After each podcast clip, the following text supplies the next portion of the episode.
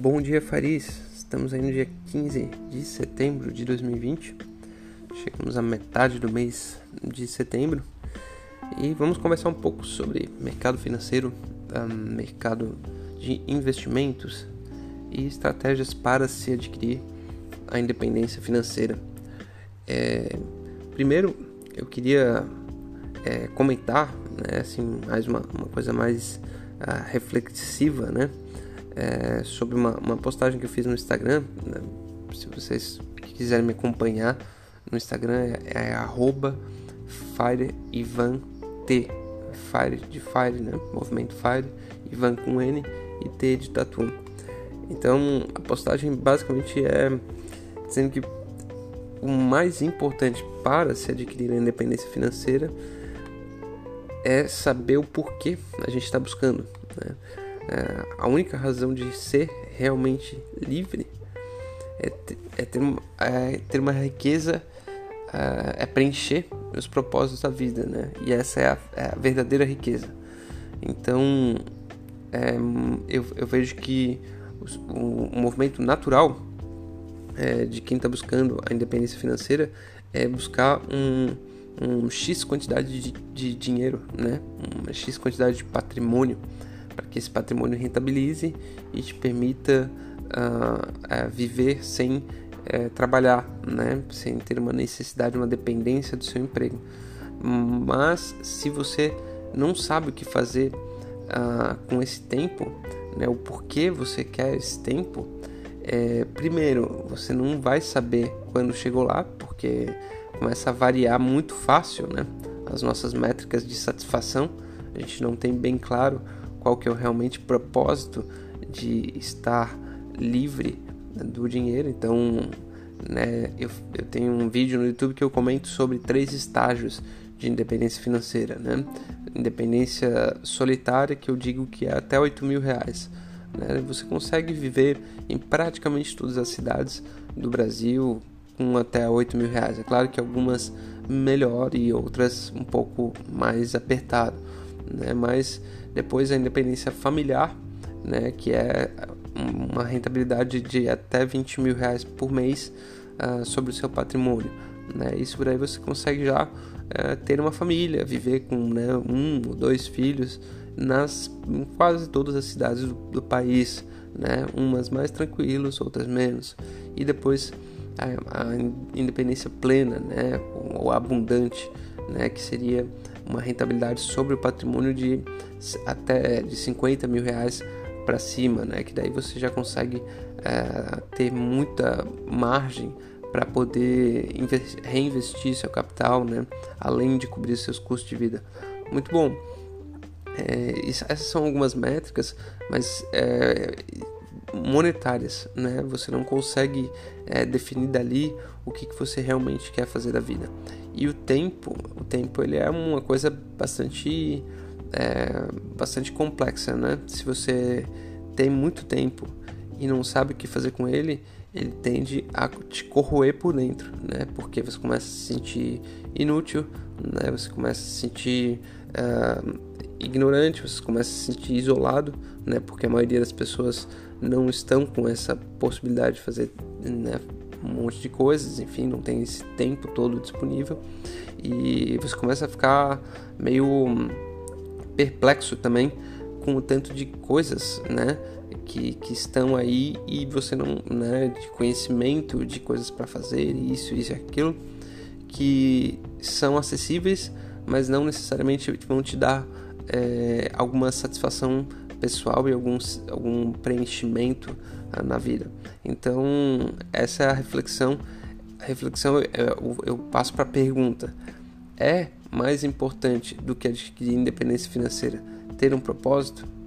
Né? Essa fica como reflexão inicial, tentando mudar o formato uh, um pouco do podcast e daí depois cada um cada um responde para si, né? Enfim, também é claro que eu não sei se dá para comentar aqui no podcast, mas se não pode comentar nas redes sociais lá, enfim. É, vamos falar então um pouco sobre coisas mais materiais em mercado financeiro.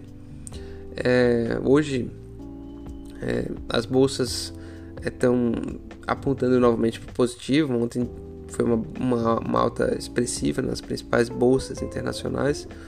Hoje o, o, o fator principal assim que, que, que dá um otimismo né, no mercado financeiro é, são os dados de consumo da China. A China está é, é, tendo um, um, um consumo, uh, um retorno né, do consumo uh, das pessoas mais, mais rápido do que do que se esperava, né? E, e isso está motivando bastante uh, os mercados agora já europeus, né? Uh, os mercados asiáticos fecharam é um pouco com sinais mistos. É, com relação à indústria do petróleo, ela está sofrendo um tanto e, e, é possível que sofra mais um pouco, né? Existe estimativas aí de que a demanda para é, óleo, né, para petróleo, é, para o ano que vem vai, vai ser bem menor do que o previsto, é, e isso já já faz com que as, as, empresas, né, as petrolíferas sofram mais um pouco. É, e a parte disso, o, mas né, é claro que vale lembrar que na indústria do petróleo a demanda é, ela é sempre regulada, né? quer dizer, a oferta é regulada para se encaixar na demanda. Né? Existe o OPEC, então é muito possível que os, os órgãos né, da, da OPEC reduzam a produção. E vale lembrar e falar um pouquinho de geopolítica, essa aproximação entre Israel e os, os, os principados árabes, né? ela tem muito, de, muito, muito a ver com essa queda né, no valor e no preço uh, do óleo. Né? Hoje, uh, Israel e, e, e os, os, principados árabes tentam um aceno uh, de aproximação, né? voos comerciais entre um lugar e outro, né? onde antes era completamente fechadas as relações diplomáticas, porque eles querem e imaginam que é possível criar um, um cluster né? Eh, de tecnologia, de turismo, é, de, é, de cooperativa em áreas de segurança. É claro que essa é um pouquinho mais tênue, mas é, eles vislumbram que esse é o futuro do Oriente Médio. Né? Todos, os, todos os países do mundo estão competindo por tecnologia e, e enfim, o fluxo de pessoas e de, e de recursos. Né? Então, e hoje é, não faz mais sentido a guerra do, a guerra do petróleo, né, que, que foi o principal motivo né, do, das animosidades é, dos últimos 40, 50 anos. É claro que existem questões religiosas também, mas a parte do óleo já não é mais tão importante. Né? Então está inclusive, havendo a, a união aí né, que se acreditava impossível entre, entre judeus e islâmicos é, em algumas situações ali dos Emirados Árabes. É, bom, enfim, é, o mercado sobe na, na, Europa, tende a subir também ali nos Estados Unidos, né? A, as ações da Apple são as que devem puxar bastante, né? A Apple vai anunciar novo relógio, um novo iPad, iria anunciar um novo iPhone também, mas teve problemas com a questão da produção durante a pandemia. É, isso deve impulsionar a bolsa brasileira que subiu forte ontem, né?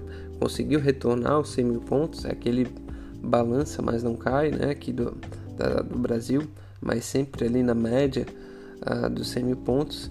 É, deve também, pelo menos, iniciar o dia ah, no positivo. E eu acho que é mais ou menos mais ou menos isso. Não tem grandes indicadores. Vai ter reunião do, do Banco Central americano, reunião também do Banco Central brasileiro, mas em termos de despesa, é, em termos de, de juros, né, não se acredita que haverá mudança em nenhum dos dois uh, em nenhum dos dois bancos centrais. Né? Por enquanto, os juros continuará é, no mesmo patamar, nos Estados Unidos muito próximo de zero e no Brasil também muito, próximo de 2%. Né? Enfim, é, existe no Brasil uma preocupação aí com algumas questões, né? Uma é a, é a possível inflação, né? Que o governo está aí tateando para ver se consegue é, é, ganhar tempo, né? Para que para que o, os preços voltem ao normal. É, além disso, a, a reeleição ou eleição né, na, no, no, Congresso começa a ficar cada vez mais um, borbulhante, né? Enfim, existe a, a previsão constitucional de que não se pode ter uma recondução no mesmo mandato. Né? Vale lembrar que o, o, o Rodrigo Maia já foi reconduzido, mas ele argumentou de que não era o mesmo mandato, porque houve uma troca, né? Ele era né, no governo Temer e, e depois governo Bolsonaro e por aí vai mas agora não, não se acredita que há é, respaldo constitucional para se manter Rodrigo Maia na, na, na, presidência da Câmara. Então haverá alguma disputa né, entre algum nome governista e algum nome aí mais ligado a Rodrigo Maia e ao Centrão. Essas questões estão na ordem do dia, mas é, tendo em vista que é Brasil, né, não, não é também nada de assustar. Né? Eu acho que hoje tende a ser um dia razoavelmente tranquilo para o mercado financeiro. Bom, dito isso, vamos voltar então a falar sobre independência financeira. É, eu ontem publiquei um, um, um post, né, voltei a publicar, é, fazia 10 dias que eu não publicava um texto, mas consegui publicar alguma coisa e refletindo né, sobre a independência uh, do Brasil, que eu vinha refletindo, o texto já estava caminhando há algum tempo, né? Porque a independência do Brasil foi uma independência declarada pelo príncipe de Portugal, né? É, né? A gente é livre, enfim, é mais declarada por um português. Seria mais ou menos como você ter a sua independência financeira declarada pelo seu pai, que vai te dar uma mesada e que ele vai te dar as condições pelas quais você vai receber ou não dinheiro. É, bom, aí é, nem dá para comentar, né? Não dá para considerar essa uma independência financeira válida, né? Algo que você não não lutou por, né, de forma uh, adequada. Mas eu, eu tentei colocar algumas frases que me ajudam, né, ajudam a, a me guiar nessa busca aí pela independência financeira. Né? Eu, uma das coisas é, é uma das frases né, para a gente refletir é não perca tempo atrás de dinheiro. É, é bem é bem emblemática, é bem forte e, e é, e, e é para a gente refletir mesmo. A gente, quando a gente é empregado, está muito acostumado a trocar a hora por, por dinheiro. E, e, a, nossa empresa ela não está comprando a, a, nossa hora, está comprando o nosso valor, né? O que, que a gente entrega para a empresa, né? O que, que a gente faz de diferente, o que, que a gente consegue é, agregar no trabalho daquela organização, né? Se a gente tem um valor muito grande, né? A gente e consegue demonstrar, é muito possível que a empresa não vai querer deixar você embora, né? ela vai aceitar pagar mais. É claro que existe uma linha com o mercado e tudo mais, mas o que você tem que procurar quando eu digo não perca tempo atrás de dinheiro, né? É que você não tem não, não tem que ficar atrás de quanto isso vale ou quanto isso aquilo é, é quanto é qual o valor né qual valor qual problema você resolve né? qual valor você agrega. É, essa, essa é a fórmula, né? principalmente é, em termos de que você já imagina que vai começar a colocar um pé fora né, do mercado de trabalho, tentar né, uma renda extra com serviços, com, com produção de alguma coisa que você goste. Então você tem que ver quais problemas você resolve, né? quais, quais dores você consegue acalmar. Né? Então é muito mais sobre qual valor né, você é, traz para uma sociedade ou um grupo de pessoas é, do que né, depois de você encontrar valor, resolver problemas, resolver dores, daí sim você vai saber, vai começar a pensar né, quanto dinheiro é, isso, isso traz ou pode trazer. Né? Mas eu acho que esse é o último passo e a gente muitas vezes inverte. Né? E a, a, segunda coisa é saiba que você precisa de menos. Né? O excesso de coisas materiais é uma fonte crescente de incerteza, insegurança e infelicidade. essa é uma frase que a gente precisa ter em mente assim o tempo inteiro, porque tá todo mundo falando pra gente que a gente precisa de mais coisas. Né? Os nossos amigos falam, é, né? nossos familiares falam, né? Bom, olha que legal, né? Pô, esse carro novo é melhor, esse, esse liquidificador novo é melhor, enfim, isso, aquilo. E além disso, toda a mídia, né? Toda a rede social aí que a gente estava comentando ontem sobre o documentário, filme documentário O Dilema da Rede, tá ali o tempo inteiro empurrando né, coisas, necessidades e desejos pra gente. E é muito fácil né, aumentar a quantidade de necessidades e desejos. Mas a verdade é que é, o excesso de, de produtos né, que acabam sendo o, o, final dessas necessidades e desejos na nossa mão acaba nos dando ainda mais insegurança e incerteza, né? Vou perder, esse liquidificador vai estragar, isso, isso aqui não, isso aqui tá ruim, né? Enfim, não, não sei onde colocar. Cara, é, é sempre bom ter em mente que a gente precisa de menos coisas do que a gente tem, né? na maioria dos casos. É, então, essa é uma segunda frase. A outra que também é clássica, vocês já ouviram muito, as melhores coisas da vida custam pouco ou quase nada. Né? Eu acho que as coisas que nos deram maior, que nos dão maior satisfação, são as que a gente dá, a gente gasta mais sacrifício, né, suor, tempo e exercício, mas não gasta quase nada de dinheiro. Né? Isso é as nossas relações humanas, nosso, nosso, nosso trabalho, né? Enfim, é, inclusive nossos hobbies, né? Ah, pô, comecei a correr, né? Pô, consegui, meu, como quando eu comecei a correr, eu, eu andar, corria 800 metros e, e, e, era difícil. Pô, completei uma prova de 2 km. Pô, é que aquilo fica gravado na memória, né? É um momento de extrema satisfação. E normalmente isso não custou tanto dinheiro assim, custou muito mais esforço, suor mesmo. Né? A mesma coisa com relações, assim, eu acho que as relações, é, a gente, depois que, que, que, vai, vai ganhando assim, algum tempo de vida, né, alguma idade, a gente valoriza bastante as relações duradouras, né? E essas relações duradouras envolvem muito sacrifício e dedicação, né? Você, pô, você gosta daquela pessoa, tem um monte de poréns, tem um monte de dificuldades, mas te dá satisfação ter uma relação de longo prazo, né, com um amigo, com um familiar, com esposo, esposo, porque pô, você sabe que você pode compartilhar é, dezenas de, de, de, anos, né, de histórias, enfim, com determinada pessoa, mas essa relação precisa ser construída no sacrifício. Custa dinheiro? Talvez algum, mas esse com certeza não é uh, o principal fator que, que mantém uma, uma relação ou né, uma satisfação uh, de outra é de outra ordem, né? É, a última coisa para falar, acho que está ficando até um pouco longo, né? É que você sabe pouco e morrerá sabendo pouco. Né? A gente precisa ter a consciência, né? Aquela, eu sei que nada sei, né? A gente, assim como a gente vai caminhando e vai, vai chegando próximo da independência financeira, enfim, do sucesso, é, o nosso horizonte tem que ir expandindo também. Depois a gente tem que ir sabendo que, ó, pô, mas ainda tem muito mais coisas para saber. Eu sei muito pouco, né? É claro que a gente vai aprendendo alguns princípios para facilitar a nossa caminhada, mas isso não quer dizer que a gente que a gente tem domínio sobre determinada coisa.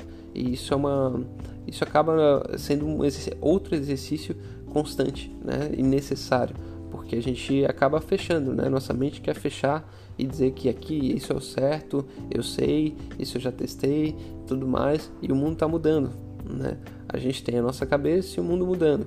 Isso aí tem tudo para dar errado no longo prazo. Às vezes dá certo por, por uma quantidade de tempo, né? Mas às vezes no final das contas você acaba ficando uma pessoa mais mais dura, né? Com a mente mais mais engessada.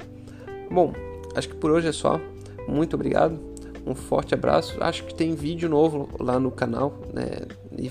ivantonon.com.br YouTube. É, e se vocês puderem dar uma olhada, comentar, dizer o que acharam, tá bom? Um forte abraço, até a próxima.